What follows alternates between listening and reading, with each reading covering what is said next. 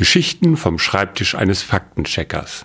Geodokumentar Tobias Hamelmann heute über Wann Bakterien so schwer werden wie wir. Aber fangen wir vorne an. Heute begeben wir uns in die wunderbare Welt des exponentiellen Wachstums.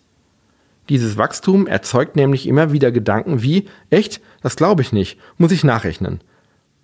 Exponentielles Wachstum kommt auch in der Natur vor und führt zu eben erstaunlichen Effekten.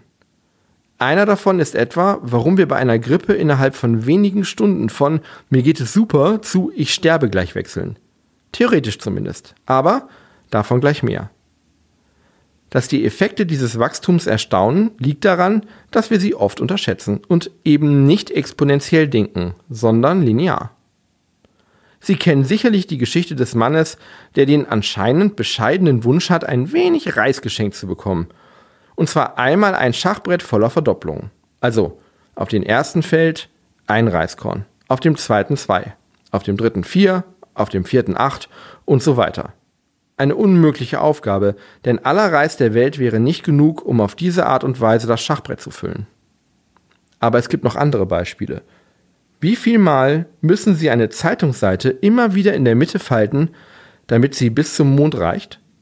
42 Mal, mehr nicht dann ist sie dicker als 380.000 Kilometer.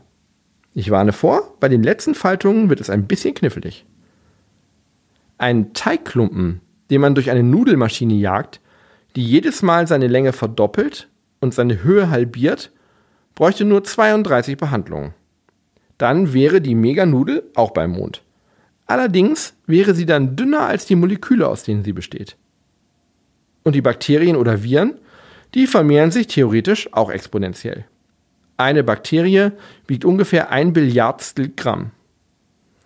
Wenn sie sich innerhalb einer Stunde teilt und die beiden Bakterien sich dann nächste Stunde wieder teilen und so weiter, dann wiegt der Haufen, der von einer Bakterie ausgeht, am Morgen des dritten Tages mehr als ein Mensch. Und nach knapp einer Woche mehr als die Erde. Wir können also froh sein, dass es Faktoren gibt, die das Wachstum von Mikroorganismen einschränken. Unsere Immunabwehr zum Beispiel oder andere Umweltfaktoren. Nur so bekommen wir die Grippe dann doch noch irgendwie in den Griff. Jeden Dienstag und Freitag erzählt Herr Faktencheck eine neue Geschichte.